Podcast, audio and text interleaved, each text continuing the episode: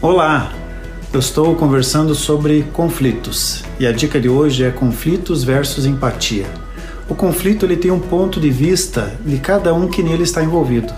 Para chegar num acordo, sempre haverá interesses de ambas as partes que denominamos de conflito de interesses. É sábio que os interessados olhem para o interesse do outro, pois se olharem para os seus próprios interesses, a chance de acordo fica nula.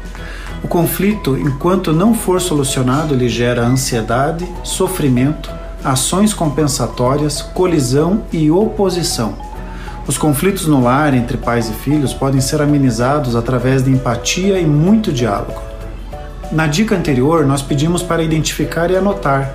Agora, tente se colocar no lugar da outra pessoa ou no lugar das duas partes, caso você seja o mediador do conflito para que você encontre o equilíbrio entre os interesses e assim chegue num acordo.